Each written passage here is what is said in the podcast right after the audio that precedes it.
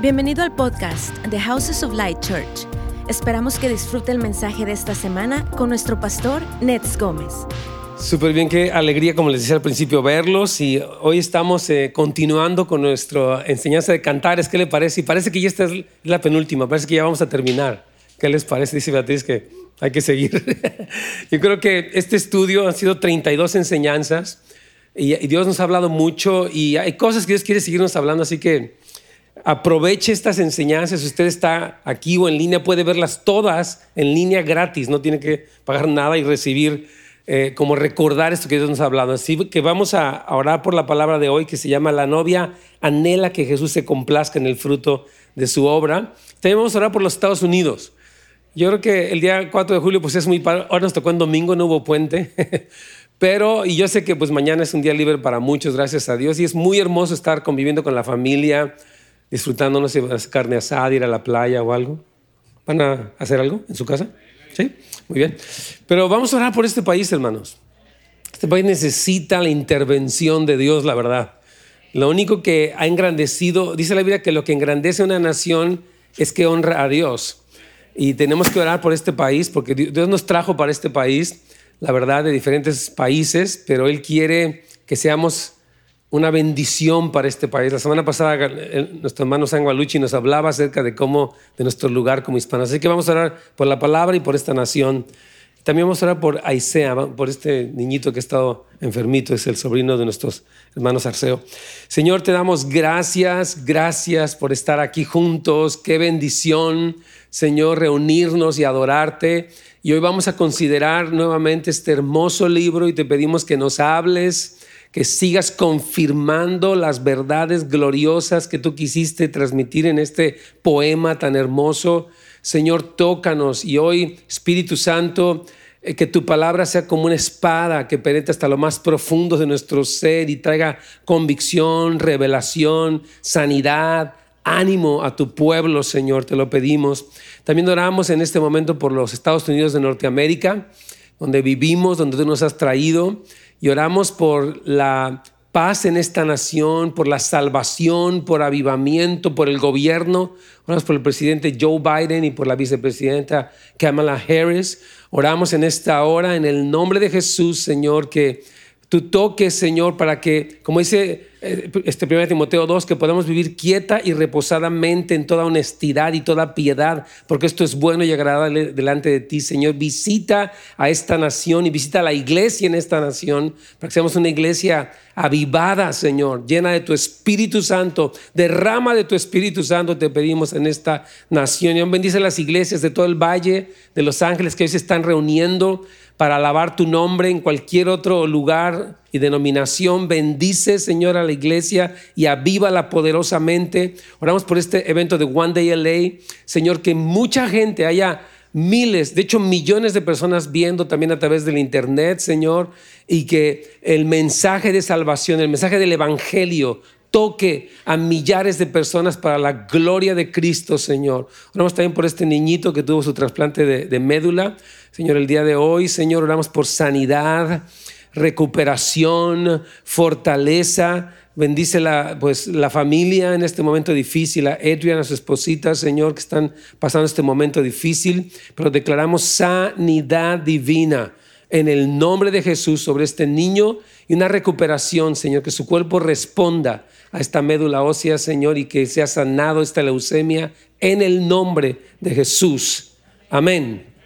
Ah, qué tremendo. Qué bueno que podemos orar, hermanos. Una bendición, es una familia. Yo quiero insistirles a todos que se unan a un grupo de amistad. ¿Cuántos ya están en un grupo de amistad? Bien hecho, casi el 100%. Si tú no estás, esta iglesia funciona a través de grupos de amistad donde nos reunimos una vez por semana y oramos unos por otros. Ahora ya nos estamos viendo físicamente, gracias a Dios. Y si usted no puede, porque está en línea, también puede seguir conectado a través de Zoom. Pero de verdad les animamos que sigan conectados porque queremos bendecirles. Bueno, vamos a dar un breve repaso. Han pasado varias semanas, tuvimos invitados y todo, pero quiero retomar esta historia. Recuerde que el cantar de cantares es una historia de amor. Es más intensa que Romeo y Julieta y todas estas, ¿no? Es una historia impresionante de una joven doncella que conoce a este hombre, el rey Salomón, hablando históricamente, y ellos empiezan una relación primero muy sorpresiva, ella es una mujer inmadura, ella dice yo soy morena pero codiciable, vive en una situación así y poco a poco a lo largo de los capítulos vemos cómo ella va creciendo en amor.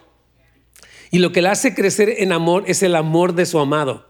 Ella empieza a madurar. Y esta historia de ella es nuestra historia. Dios quiere que tu vida vaya creciendo y madurando en Él. O sea, mientras van pasando los años de tu vida, tu relación, se va tu relación con Dios se va profundizando, tú te vas enamorando más del Señor. ¿No? O sea, mientras más lo conoces, más te enamoras de Él. De verdad, es glorioso. Esa es la vida normal de un cristiano, es cada vez estar más enamorado. De verdad. Porque mientras más lo conoces, repito, más, más lo amas. Entonces, en el capítulo 7, que ya es el penúltimo capítulo, vimos cómo la novia vive en un acuerdo instantáneo con la dirección del Espíritu Santo para ministrar a los que están dormidos espiritualmente. Ella pasó de ser una joven un poco comodina a una joven que responde instantáneamente a la voz del Espíritu Santo. Y ese eres tú. Alguien que está pasando de un cristianismo donde todo era en función de mí, Señor, bendíceme, ayúdame, súpleme, ¿por qué no me suples? ¿Por qué no lo haces? Pasamos de este cristianismo inmaduro a un cristianismo maduro. Señor, ¿qué quieres de mí? Heme aquí, envíame a mí. Esa es la, respuesta que vemos en, en ella. Y ella reconoce su identidad como alguien que ama a Jesús y él responde con un anhelo tremendo. Mientras, fíjese, eso es algo muy hermoso, por favor, escuche. Mientras ella va, va expresando su amor, el amado recibe eso y la afirma tremendamente. Y una cosa que decimos que es nuestra gloria es que tú y yo podemos conmover el corazón de Dios. Eso es increíble, o sea, es, impresionante cómo, como pues dice un, canto, dice, las estrellas no te conmueven, las montañas ni los mares, sin embargo, mi, débil sí te conmueve. ese es nuestro Dios. Dios no es un ídolo eh, así sin, vida, serio, es un padre amoroso. Y ella se da cuenta de eso. Tú te conmueves cuando yo oro, cuando yo te busco, y ella está viviendo esta relación. Y yo te animo, hermano querido, cultiva una relación profunda con Cristo. No te contentes con una religión dominguera. La religión del domingo o, algo superficial es muy aburrido ya fui a la iglesia y mi vida sigue igual. No, tengo una relación íntima con Cristo y eso me llena de paz, de gozo, de victoria, de autoridad, de poder. Amén. Eso es la vida cristiana. Y si, no, y si no está pasando en ti, recibe sanidad interior, acércate a los líderes, haz ayunos, busca romper los límites que te estorban en ese crecimiento de tu relación con Dios. Amén. Entonces, finalmente, ella intercede porque ella dice, yo quiero llevarte a otros lugares, y de hecho lo que vamos a ir viendo. Y ella menciona algo, ya como última parte de nuestro repaso, dice que en la actividad ministerial le iba a entregar ella su amor al Señor. Esto me encanta, o sea, nosotros servimos al Señor no para que nos ame, sino porque, porque nos ama. Servimos al Señor en respuesta a su amor, por eso podemos estar aquí todos los servicios, los jueves, pues dentro de la casa de, oración, en todo lugar, porque es tanto lo que Él nos ama que estamos respondiendo. Entonces ella dice, yo puedo estar activa en el ministerio y ahí darte mi amor.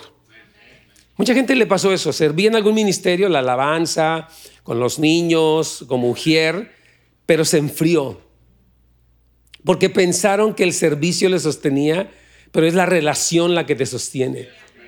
Entonces, si tú sirves al Señor, lo cual muchos de aquí yo sé que están sirviendo al Señor y te felicito, no solamente sirva, sino conéctate, entrégale tu amor al Señor en todo momento. Amén. Ok, vamos a ir entonces al número 2 romano y vamos a ver cómo continúa aquí la, la amada. ¿eh? Y dice lo siguiente en el 7.13, las mandrágoras han dado olor y a nuestras puertas hay toda suerte de dulces frutas nuevas y añejas para ti, oh amado mío, he guardado. Aquí ya está increíble.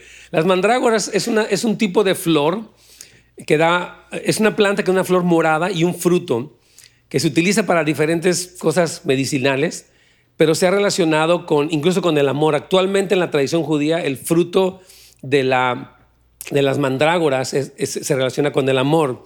Entonces básicamente está diciendo que cuando ella, fíjate bien, dice, cuando trabajamos tú y yo juntos, o sea, la novia y el novio, la iglesia y Cristo, tú y Jesús, surge un fruto que le agrada a Él. Amén. Entonces, ellas hablan, esta, esta flor y esta, esto que ella menciona habla de la intimidad con Dios. Entonces, insisto, nosotros hermanos somos llamados a que a partir de nuestra relación con Dios demos un fruto agradable. Y voy a decirle algo, todo lo que pasa aquí en esta iglesia que es de bendición, no es que nosotros tomemos crédito, o es que el pastor Nets, o es que el pastor Fernando, o Carlitos, o quien sea, no, no somos, es la obra de Cristo a través de nosotros que produce un fruto que está trayendo sanidad y restauración en las familias. Ayer tuve la oportunidad de estar en este curso que estoy dando que se llama Sanando Heridas del Alma y me, platicaban personas de diferentes lugares, una hermana de Chile y de otros lugares me decía que cómo es que Dios la ha tocado con todo lo que hablamos aquí. Y obviamente no, no son nuestras palabras, es la obra del Espíritu Santo a través de nosotros, a través de ti. Dios te quiere usar a ti y te usa como papá, como esposo, como, como alguien que da testimonio de Cristo y ese fruto es agradable. Entonces ella está hablando de cómo esas mandrágolas representan la intimidad que produce un fruto que le agrada al Señor. Y dice, a nuestras puertas hay toda suerte de dulces frutas. Tener fruto en las puertas de ambos habla de cómo la iglesia produce resultados en asociación con Jesús para darle la gloria a Él. ¡Wow! O sea, nosotros vemos resultados, por ejemplo, lo que pasó este jueves pasado, ¿no? ¿Cuántos estuvieron aquí en la acción corporativa? Ya no cabía ni un alfiler, ¿verdad? Estábamos acaloradísimos. Se llenó hasta, hasta arriba este lugar y sentimos, un hombre me decía que, fíjese, fíjese lo que me decía este hermano, me dice, yo la verdad ya ni iba a venir eh, porque venía de su trabajo, ¿no? Y dice, venía enojado porque venía tarde. No sé si venía enojado con su esposa, no sé. Y dice, yo realmente nunca paso al frente, dice, porque no me gusta. Me dice, pero este día pasé, no sé si alguien lo obligó, como que hermano, pásele, algo así. Pero dice, ¿sabe qué? Cuando pasé al frente sentí el fuego del Espíritu Santo en mi vida. me estaba contando cómo experimentó algo, me dice, y la verdad estaba llorando el hermano. Entonces, a ese fruto que se produce cuando tú y yo nos, conectamos con Dios, lo glorifica Él. Mire cómo dice Pablo aquí, ora por los filipenses, en Filipenses 9 al 11, dice, y esta es mi oración, que su amor abunde aún más y más en ciencia y en todo conocimiento. Y dice, para que sean llenos de frutos de justicia que son por, por medio de Jesucristo para la gloria y alabanza de Dios. O sea, Dios puede producir en tu vida un fruto que le glorifique a Él. Y esa es esa mandrágora, es esa expresión de asociación que produce un fruto glorioso. Yo he visto personas que a veces dicen, por ejemplo, uno le invita, hermano, sirva. Ay, es que a mí me da pena, es que yo eh, soy tímido, o es que yo no sé. Digo, hermano, si no es usted, es Cristo a través de usted. No se limite, hermano. Cuando hacemos llamamientos para servir en diferentes ministerios, usted diga, heme aquí. Sabes, no sepa mucho, no tenga mucha experiencia, soy tímido, pero hay poder en el, en el nombre de Cristo. Jesús dijo, y recibiréis poder cuando haya venido sobre vosotros el Espíritu Santo y me seréis testigos. van a hablar de mí. Hermano, si tú, si tú eres tímido, hay un poder del Espíritu Santo que te saca de la timidez para que hables con autoridad de Cristo en tu casa, en tu trabajo, en cualquier lugar. Amén. Gloria al Señor. Entonces, ore por eso. Yo le animo que usted ore por usted, por su familia. Señor, danos un entendimiento, danos eh, esta inteligencia espiritual para estar llenos de frutos, de resultados de nuestra vida cristiana, porque Jesucristo los produce en nosotros. Amén. Entonces, el impacto del ministerio de la doncella, de la iglesia, el tuyo, es un fruto, resulta en un fruto agradable. Hay gozo en saber que el fruto de su ministerio es agradable para Jesús. Señor, qué hermoso que lo que hacemos te agrada. Amén. Es algo hermoso. Dios, repito, Dios no es un Dios como indiferente, es un Dios sensible. Cuando tú le adoras, Él dice, wow, me encanta cómo levantas tus manos. Me encanta que estás cantando, que te desligas de tantas cosas que te quieren distraer de tu teléfono y te enfocas en adorarme a mí. ¡Wow! Me deleito en eso que tú haces para mí. Ese es nuestro Dios. Amén. Entonces nosotros no simplemente trabajamos para Dios, trabajamos con Él y eso le agrada y glorifica. A mí me encanta eso. Nosotros nunca estamos haciendo las cosas solos. Cristo dijo, he aquí, porque dijo, por tanto, id y hacer discípulos a todas las naciones, y he aquí que yo estoy con vosotros todos los días hasta el fin del mundo. Jesús prometió acompañarnos cuando estamos haciendo su obra. Entonces usted no, la gente a veces se siente como alguien que, yo estoy aquí, Dios está hasta por allá, y como que no me hace caso, yo estoy sufriendo. Y él dice, no, yo estoy cerca, y yo te amo. Y no, te, no es como que uno trabaje como un esclavo, sino que trabajo como un hijo junto con Dios. Hermanos, Dios está haciendo cosas tremendas en la tierra, ¿sabía eso? Dios está haciendo cosas tremendas en la tierra, en la iglesia, en vidas, en gobiernos incluso. Dios está obrando y nosotros nos unimos a lo que Dios quiere hacer.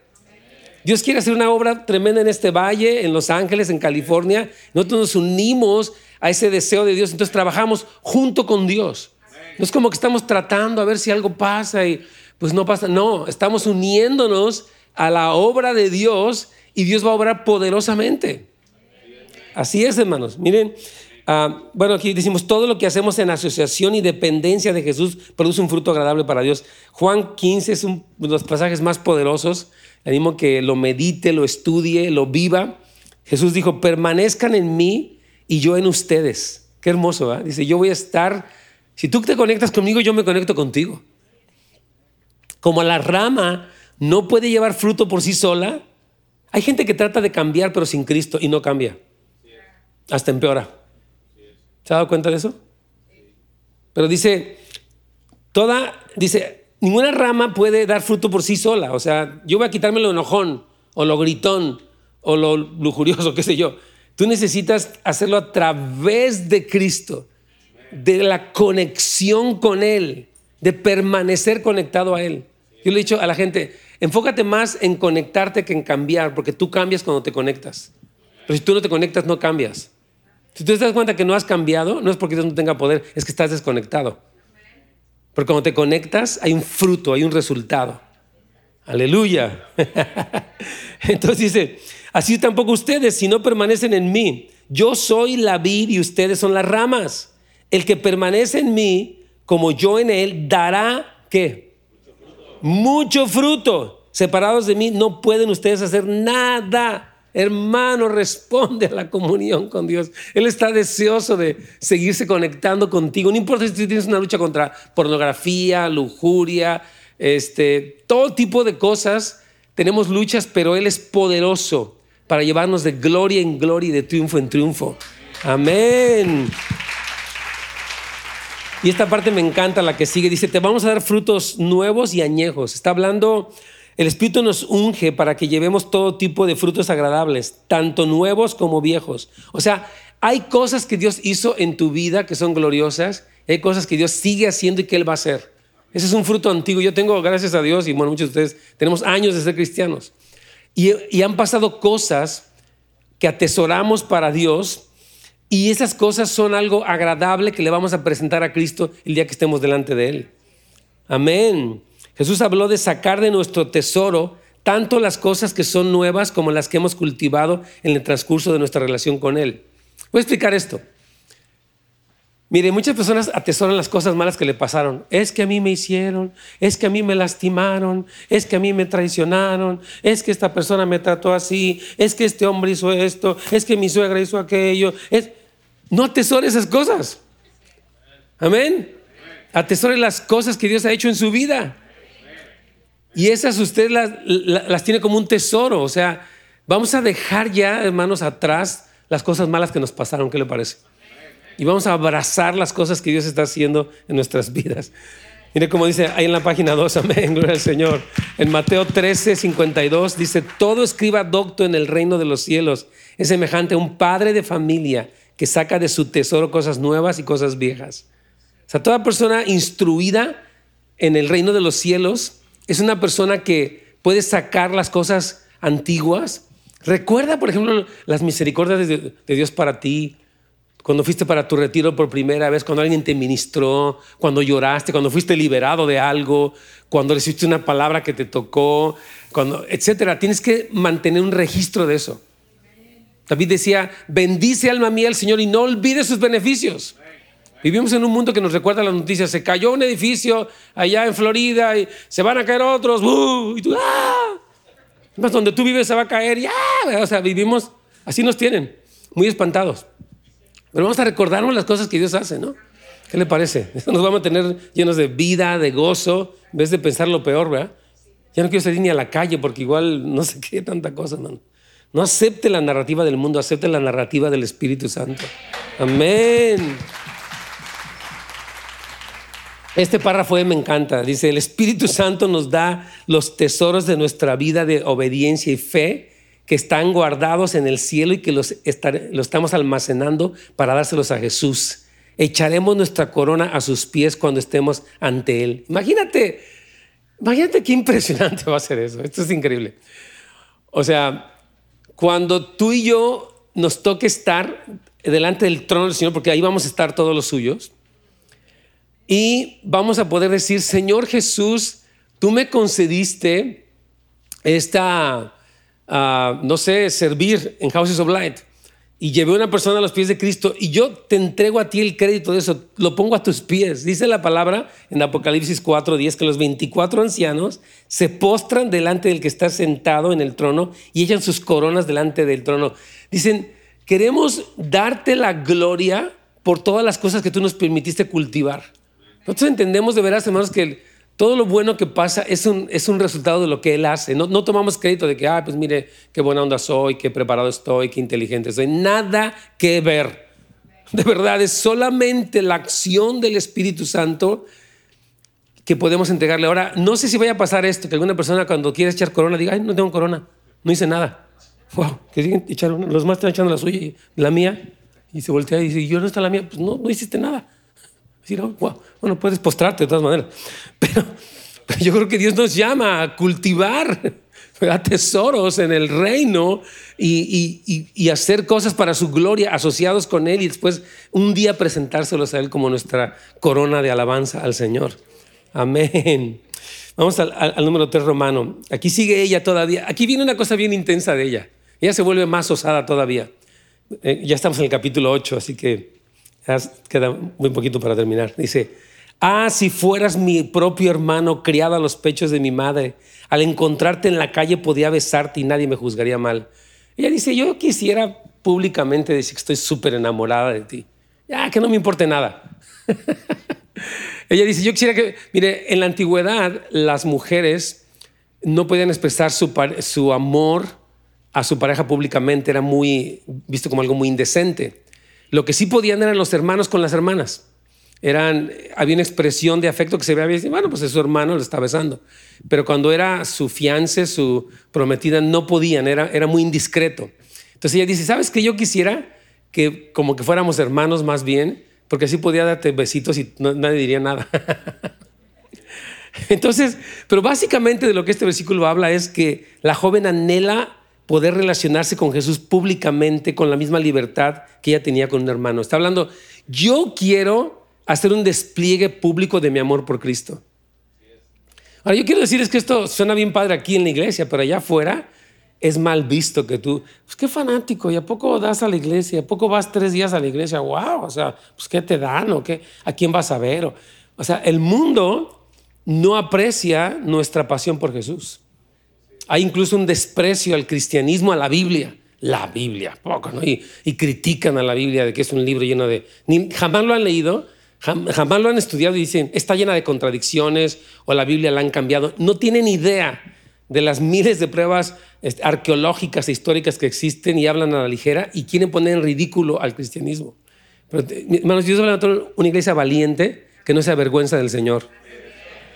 Amén. De verdad, hermano, de verdad, lo creo.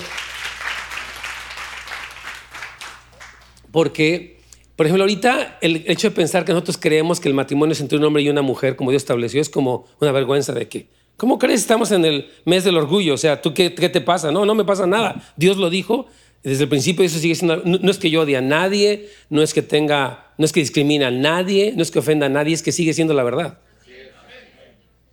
Hay, grupos que están a favor del aborto y cuando uno dice, no estoy a favor del aborto, estoy a favor, de la vida porque un bebé que se concibe en el vientre de una mujer es, un acto soberano que Dios establece y yo no puedo violar este acto de vida que Dios hizo.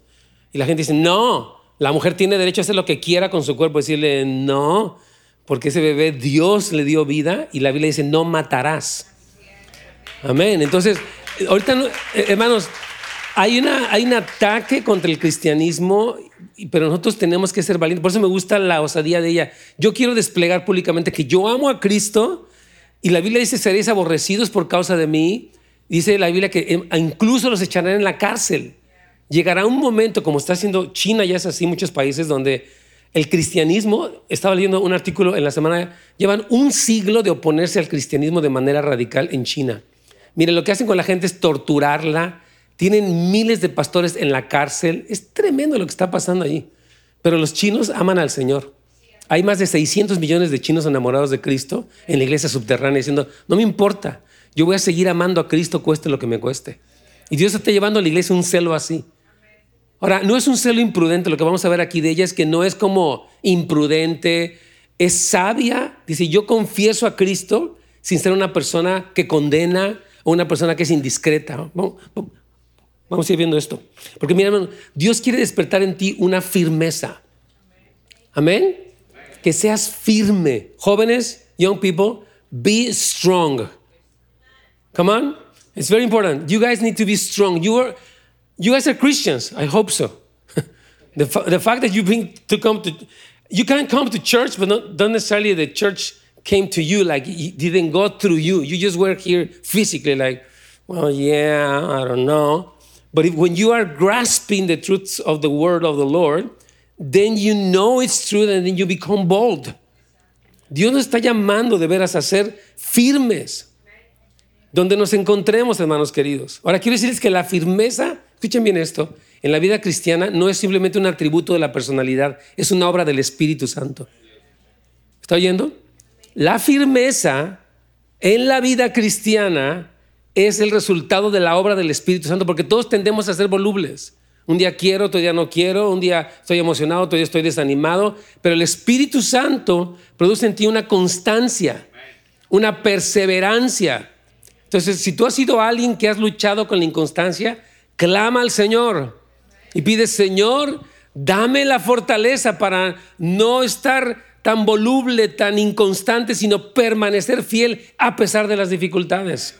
Mire cómo Pablo oraba aquí. No cesamos de orar por ustedes que sean fortalecidos con todo poder, conforme a su gloriosa potencia, para toda perseverancia y paciencia, lo que predicaba David Slyker la otra vez. O sea, que tú seas paciente y perseverante no porque seas buena gente, sino porque el Espíritu Santo obra en ti. Yo les animo que los padres oren por los hijos esto. Señor, despierta en mi hijo la constancia. Ora por tu esposa, si tu pareja es inconstante, ora por ella, no te quejes, no la condenes, ora por ella. Hello. Es bien importante, hermanos, porque a veces como que hacemos mucho como nuestra carne. Ya le dije y no quiere ir, y le dije que lea la Biblia y no quiere, y, ¿qué, ¿qué, te pasa? Y te enojas. No, no, no, ora. Ora, ora por la persona, dice Señor, despierta un hambre, despierta una fortaleza, despierta una convicción para que sea fiel y firme. Hay jóvenes que son cristianos y luego cuando no tienen novia, jóvenes o jovencitas, se desesperan y empiezan a buscar y dicen, no, Señor, dale paciencia a mi hijo, a mi hija, para que sepa esperar tu promesa y no se case fuera de tiempo y fuera de lugar. Y empieza a ser un tormento para su vida. Pero entonces tienes que orar por tus hijos, no nada más regañarlos. Eso está mal, eso no me gusta. ¿Con qué? No, no, no, ora por él. Amén. Creo que fue del Espíritu Santo esto para algunos de ustedes. Entonces dice ella, al encontrarte en la calle podría besarte. La novia ora que si ella encontraba a Jesús en lugares públicos, lo besaría sin ser despreciada. Esto se refiere a expresarle al Señor la plenitud de su corazón en público, porque ella no se avergüenza del amor que le tiene y quiere dar a conocer su amor apasionado por él. Amén. ¿Cuántos tienen este deseo? De ser apasionados, no importa lo que el mundo diga. Hay gente que te puede criticar. ¿A poco ya dejaste la religión tradicional? O sea, de hecho ni la practicaba. Para empezar, ni era buen católico. No sabía ni el credo, ni los mandamientos, ni los sacramentos. No sabía nada para empezar. Y ahora que soy cristiano, que ya conozco, veo que, que lo que salva no es una religión, es una relación, una fe, una obediencia. Entonces, en realidad, ahora, ahora sí creo, antes era una, era una, era una superstición. La gente va a veces a la iglesia por superstición. Ay, para que me vaya bien, Diosito, que me vaya bien. Es, es puro como un, como un amuleto, hermanos. La vida cristiana no es un amuleto. Es una relación con Jesucristo, con el Padre, con el Espíritu Santo. Eso es la vida cristiana. Amén. Gente, como decía aquí Pablo, porque no me avergüenzo del Evangelio. Y miren que para Pablo le costó todo. Le costó su prestigio, persecuciones, traiciones. Este, bueno, este hombre le costó todo, pero dijo, no me avergüenzo. Sé que está tremendo. Hermanos, yo le insisto en esto, por favor, y lo decía David Black la otra vez. Va a venir un nivel de oposición que a menos que usted esté apasionado, puede ceder ante la presión. Yo estaba escuchando, escuche bien esto, la historia que ocurrió cuando el tiempo previo a Hitler en Alemania. En Alemania se levanta este líder que sonaba muy carismático y muchos pastores lo apoyaron porque dijeron, este hombre busca el bien de la nación, suena muy como que nos va a unir y mucha gente se unió y de repente Hitler empezó a descubrir quién era, pero de una manera muy sutil. Y de 18 mil pastores que había en Alemania en ese entonces, solamente 3 mil dijeron no, no estamos de acuerdo con, con Hitler. Y cuando él se puso mucho más agresivo, que empezó a matar a más de 6 millones de, judíos, solamente quedaron poquitos pastores, los demás ya les dio miedo. Entonces, esto que sucedió en el tiempo de Dietrich Bonhoeffer, porque él, fue un pastor que a los treinta y tantos años, que tenía como 36 años, lo colgaron. El gobierno de Hitler mató a colgar a este pastor. Dijo, vamos a acabar con él porque él se está oponiendo a lo que dice el Führer. Y este hombre dice que cuando fue para la horca, llegó y dice que el doctor que, estuvo presente en su ejecución dijo, nunca he visto un hombre con tanta paz. Dice que iba para su horca. Vamos a colgar. Muchos están así como que, no, él dice, tengo la paz de Cristo. Yo sé en quién he creído y estoy firme hasta el final. El Señor nos, da, nos puede dar una constancia así, hermanos queridos, para seguir firmes hasta el final. Entonces Pablo decía, no me avergüenzo del Evangelio porque es poder de Dios para salvación a todo aquel que cree, al judío primeramente y también al griego. Entonces, hay oposición y va a haber más oposición. ¿Estás listo para eso? Eso, algunos amenes sonaron bien, otros como que... What? Fíjate, según Timoteo 1.8 lo amo, dice, este es Pablo hablándole a su discípulo, a su hijo espiritual Timoteo, le dice, así que no te avergüences Timoteo de hablar de nuestro Señor ni de mí. En el imperio romano a los cristianos los agarraban de antorcha, los prendían en la calle para iluminar. Era tremendo. Dice, no te avergüences. Timoteo, no te rajes, casi, casi. Dice, eh, dice, dice, ni de mí te avergüences que estoy preso por causa de Cristo. Al contrario, fíjate lo que dice aquí. Debes ser capaz de sufrir por el Evangelio, pues Dios te dará las fuerzas. Dios te va a dar las fuerzas para que sigas firme a pesar de todo lo que venga en contra tuya, porque el Espíritu Santo te va a fortalecer con poder para que seas firme. Aleluya. Me encanta eso. Ahora, ella dice que una frase muy interesante, dice, nadie me juzgaría mal. Ella reconoce la necesidad de ser prudente en público en ciertos aspectos de su vida. Ella sabe que será despreciado, tildada de loca, si tiene un denuedo inapropiado en público. Yo he visto que, y esto lo voy a decir aquí, escúcheme bien, hay personas que están casadas con una pareja o que no es cristiana aunque es muy tibia. Entonces dice, de repente él dice, voy a dar una promesa y voy a dar una ofrenda. Y dice, tú estás loca, mejor dámelo a mí. No, sé, no entiende la devoción de ella y yo creo que hay que ser prudentes para cómo expresamos nuestra fe. Aún frente, yo voy a decir esto, frente a, la agenda LGBT, este grupo tan fuerte a nivel mundial, este, tenemos que ser sabios, porque no se trata de ser estos bigots o estas personas que están condenando, se trata de presentar el mensaje del Evangelio con firmeza, pero con sabiduría. Amén. Esto es muy importante, ¿no? Yo, quiero invitarle de verdad, un aplauso al Señor que bueno. Porque he visto que hay personas que son... Yo hablaba con un pastor esta semana, X, no voy a decir ni siquiera el nombre, pero él me decía, es que yo, yo veo mal esto. Le digo, hermano, creo que eres muy religioso. Yo aquí entre cuates. Eres muy religioso y no estás ayudando en tu manera de, ver las cosas. Tienes que tener una visión más objetiva y menos legalista de las cosas, porque si no, eres inefectivo. Eso pasa con mucha gente. Entonces, esta falta de prudencia crea obstáculos para el evangelio de, Cristo. No es, que seas, no es que seas firme ni que seas osado, eres imprudente. Y eso no está bien. Nosotros no podemos expresar todo lo que Dios nos ha dado en secreto a todos. Mire, hay cosas que, pasan con un cristiano en la intimidad que una persona de afuera no entiende. Es como lo que la Biblia dice, no eches tus perlas a los cerdos. O sea, hay gente que no me entiende. ¿Para qué le cuento del tiempo de intimidad donde estuve delante del trono una persona que no entiende si no cree ni en Dios? Entonces, más bien tengo que empezar donde Él está. Tal vez trayendo una palabra profética para Él. Caminamos en amor, página 3, cuando restringimos nuestra libertad en algunas ocasiones debido a que los de afuera eh, que no comprenden. Mire cómo dice Romanos 1.16. No den lugar a que se hable mal del bien que ustedes practican. Es Romanos 14, perdón, me faltó el número 4 ahí. Romanos 14, 16. Dice, no den lugar a que se hable mal del bien que ustedes practican. Qué interesante, ¿no? O sea, tengan cuidado. Si eres osado, eres valiente, crees en la vida, en el matrimonio, pero eres prudente. ¿Qué te parece eso? Amén. Ese es nuestro llamado, hermanos. No somos insensatos en ese sentido, Jesús les dijo, sean astutos como serpientes y mansos como palomas. Él nos mandó ser así. Dice, es más, la gente de este mundo es más astuta en su trato con sus semejantes que los hijos del reino. Hay una parábola en Lucas que habla sobre esto. Intentamos ser sabios, amén. En tu casa, si tú tienes familiares, ¿cuántos aquí tienen familiares cercanos que no son cristianos? Sé prudente. Amén. ¿Qué te parece? No desde bibliazos. Te vas a ir al infierno y a Dios no le gusta eso. Y qué raro es. No, no, no, espérate, espérate. ¿Sabes qué? Yo les animo a todos ustedes que tienen familiares que están cerca de ustedes. Busca palabras del Espíritu Santo. Primera Corintios 14, leanlo, habla increíble. Dice que cuando tú fluyes proféticamente, los secretos del corazón de esta persona salen a la luz y él tendrá una convicción y va a adorar a Dios. Pero no por religiosidad, sino por la guianza del Espíritu Santo a través de ti. ¿Sabes que Dios te puede utilizar para profetizarles a los tuyos? ¿Sabías eso? ¿Sí, ¿Sí lo creen o no? A ver, déjame, déjame ver sus caritas porque voy a observar. Mm, algunos sí, muchos sí, qué bueno. Algunos están como de que lean Corintios para que se enteren de eso. Ok, vamos a ver aquí en el versículo 2. Ah, perdón, es que estoy emocionado.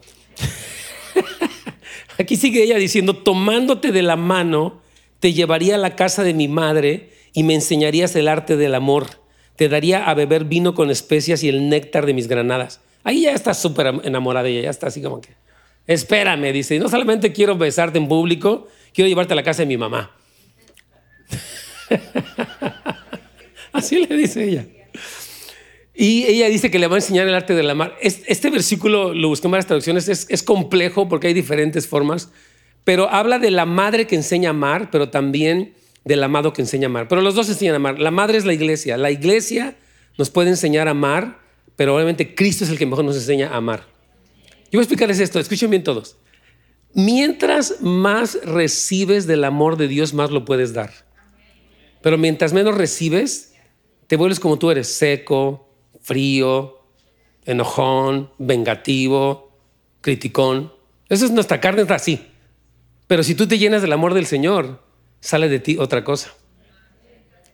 Les quiero contar una experiencia que tuve esta semana. Le estaba contando a Fernie y ayer le estaba platicando que unos hermanos de Venezuela, que por cierto están aquí alguien, qué bárbaros. Este jueves me dijeron que íbamos a orar por México. Entonces yo dije, claro, porque me dijeron, ¿quieres orar por México, por Estados Unidos? Pues los dos países están urgidos. Le dije, pues el que sea, que me den. Dice, pues México. Dije, pues órale por México. Entonces ya me citaron a las 7 de la mañana en una llamada por Zoom y estaban los hermanos de la casa de oración Semillero de Jesús que los amamos, son nuestra familia. Usted tiene familia en, Caracas, hermano. Quiero decirle, usted apoya, la iglesia apoya mensualmente con dinero a todos esos misioneros que están allá. Entonces ellos nos aman mucho. Entonces me dijo, pero me dijo, ¿sabes qué? No vamos a orar por México, vamos a orar por ti. Y dije, híjole, hermano, está bien. Entonces todos estos hermanos están buscando al Señor y trajeron palabras tan hermosas. Yo el martes voy a compartir un poquito de eso con todos los líderes porque me conmovió hasta el alma. Pero lo que me sorprendió fue esto, escuchen bien. Las palabras proféticas que trajeron sobre mi vida, que están en la Biblia, no era nada místico ni raro, fueron puros versículos, por cierto, eh, produjeron en mí como sentirme lleno del amor de Cristo, de verdad, porque era tanto lo que Dios decía, que recuerdo que la noche que estuvimos aquí en la oración corporativa, vino un pastor eh, nuestro pastor Rafael Núñez, no sé si nos esté viendo, ¿no? Que es parte de, de los pastores que están bajo nuestra iglesia. Bueno, los apoyamos más bien. Y este pastor, cuando, cuando lo vi, el Señor me dio muchas palabras para él y dije, wow, Señor, de todo lo que me diste le puedo dar. O sea, hay personas que no se llenan del Señor y quieren dar lo que no tienen.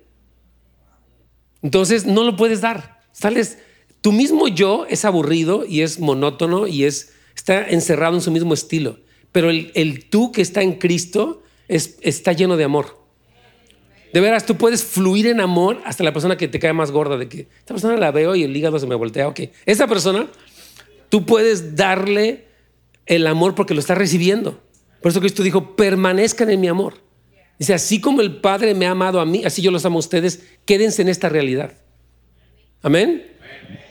Entonces, ella ah, tiene toda esta expresión porque está diciendo que le enseñe a amar. Vamos a entrar con eso rápidamente. Dice, Jesús da a la novia la dignidad de liderar y de llevarlo a lugares que lo honren.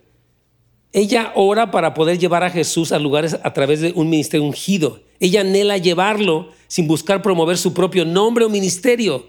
Jesús permite que tomemos algunas decisiones en su reino como resultado de nuestro celo por Él. Esto está increíble.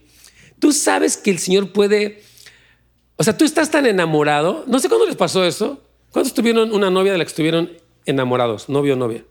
¿Alguien se enamoró de su novio o su novia? Algunos yo creo que sí. Los demás yo creo que los llevaron así al altar con una pistola o algo. Pero los que nos enamoramos de nuestra novia, nos surgían como cosas espontáneas. Le voy a llevar esto, ¿no? ya no andaba ni qué llevarle. ¿Qué le llevo? Porque uno está hasta inventando qué llevarle con tal de verla. ¿No? Eso pasa. No sé si les pasó a ustedes. También pasaba. ¿Qué le llevo? Y estaba, pues, veía una muñeca y no le gusta. Así, no siempre. Entonces, ella está así. Está súper enamorada y dice, ¿qué hago por Jesús? O sea, no está como diciendo, allá no me pidan nada, yo estoy cansado. No, ella dice, ¿sabes qué? Yo quiero tomar la iniciativa para hacer cosas para ti. David tuvo este mismo sentir.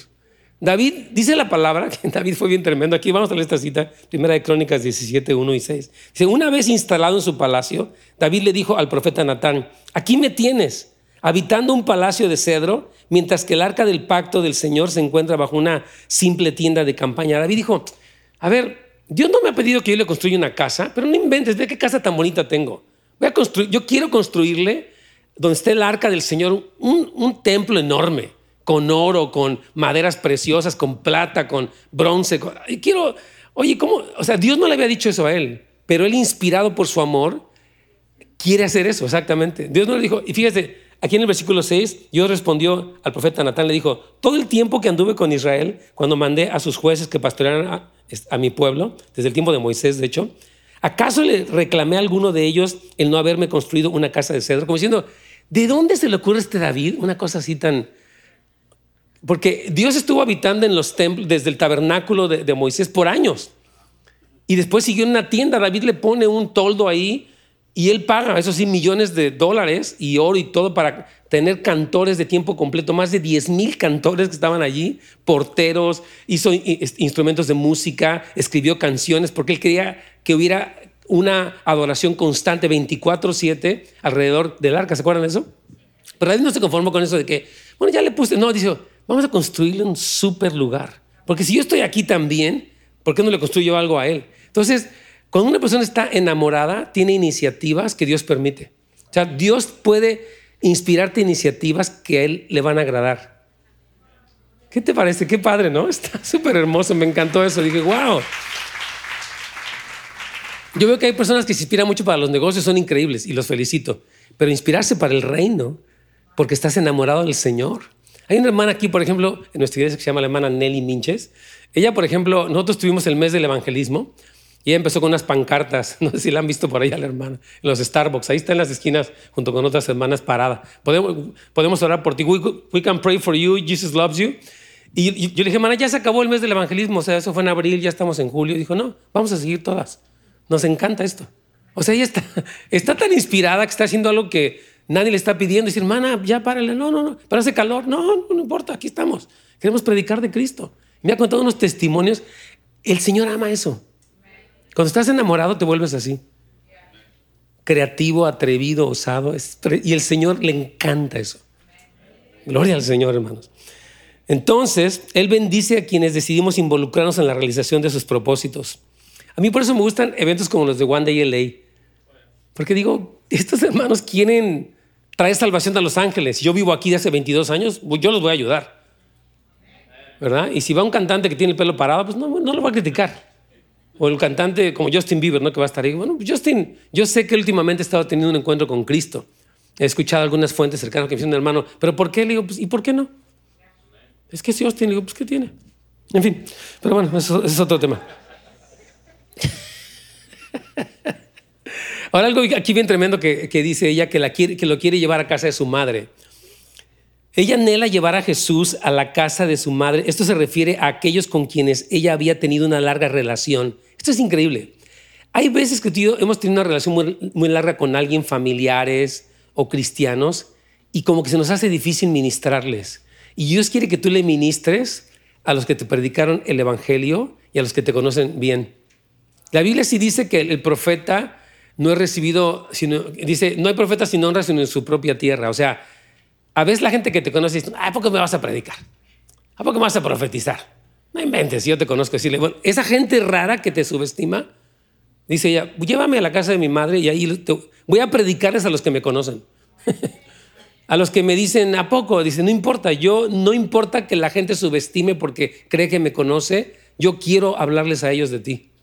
Qué tremenda, ¿eh? me encanta cómo está ella dispuesta a ministrar la verdad de Jesús al pueblo que la conocía cuando estaba comenzando a caminar con Dios. Párrafo de, ¿por qué será que la doncella anhela despertar a sus viejos amigos en las profundidades de Dios? Ella siente la gratitud hacia aquellos que le instruyeron en sus primeros días.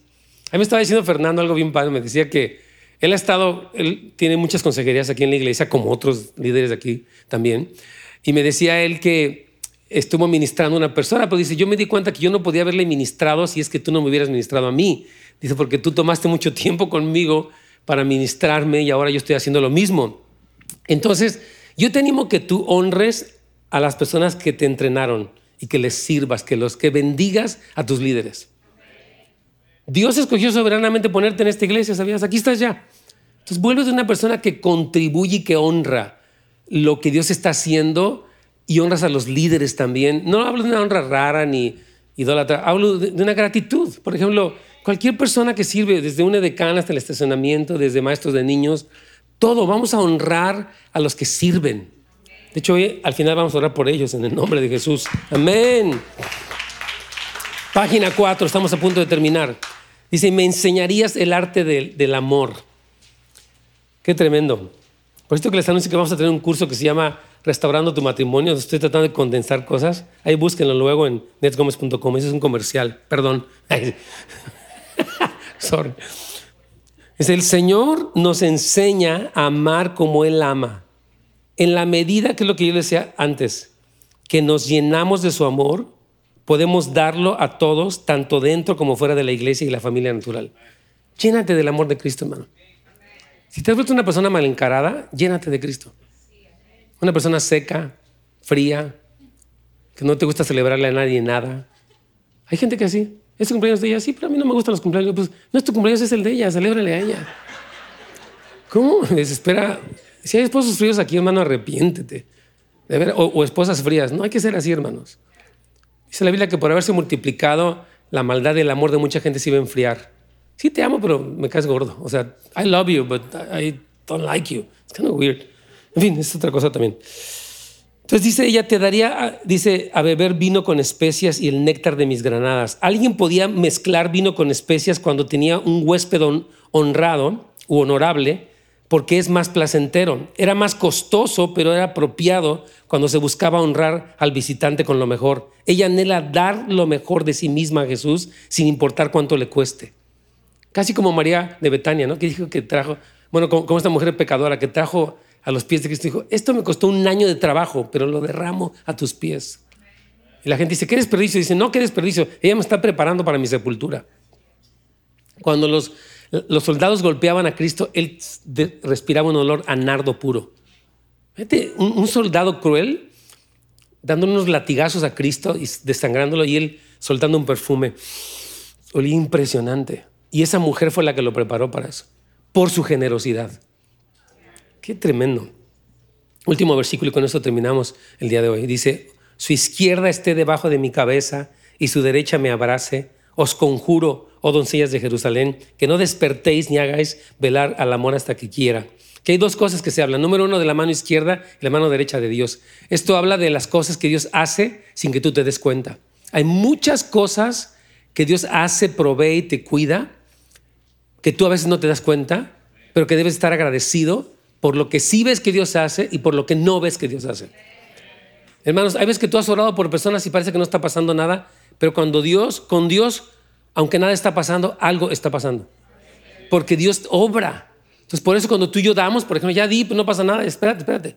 No, no, pienses que, porque Dios es fiel, dijo, dad y se os dará. Él, él es fiel. Entonces, cuando parece que algo no funciona, no te detengas, sigue siendo fiel. Porque la mano izquierda representa esas cosas que tú no ves, pero que Dios está actuando. La mano derecha de Dios representa lo que sí ves. Y yo, les animaba ayer y quiero animarles a ustedes, busquen a Dios hasta que lo encuentren. Tengan tiempo, Señor, bueno, oré y me distraje, me dormí, me distraje, no sé. Ahora quiero sentir tu paz. Quiero sentir tu dirección, quiero entender algo de tu palabra. Es algo tan importante, hermano. Yo quiero de veras animarles a que tengamos tiempos donde la mano derecha de Dios, como, como decía Javes, dice que él oraba por la mano de Dios, dice, oh, sin es mi territorio y que tu mano fuera sobre mí. Javes pedía una intervención de la diestra de Dios sobre su vida y tú puedes pedir eso. Muéstrame tu mano, Señor. Muéstrame tu acción. Hay cosas que no veo, pero muéstrame también cosas que yo pueda ver. Amén. Y lo último termina el Espíritu Santo diciendo, no, no despierten a, la doncella, diciendo, ella está tan metida en su asunto que no me la critiquen. Él está diciendo, déjenla hasta que quiera. De repente hay personas inmaduras que critican la devoción de alguien. Esto ya lo hemos hablado antes en el libro de Cantares. Y dice, por favor, el Espíritu Santo dice, no me perturben a los que quieran. Por ejemplo, yo quiero terminar con último anuncio, exhortación, lo que sea. Nosotros tenemos nuestro evento Pasión por Jesús. Es un evento de, vamos a estar jueves, viernes, sábado y domingo aquí metidos adorando, este, con predicadores tremendos y vamos a estar ahí como tremendos, vamos a estar metidos, ¿verdad?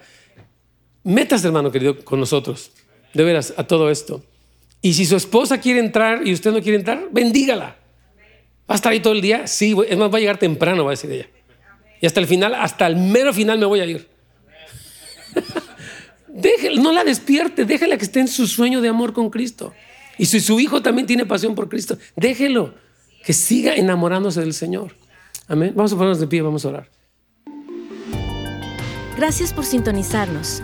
Para más información de nuestro ministerio, recursos y horarios, visite housesoflight.org.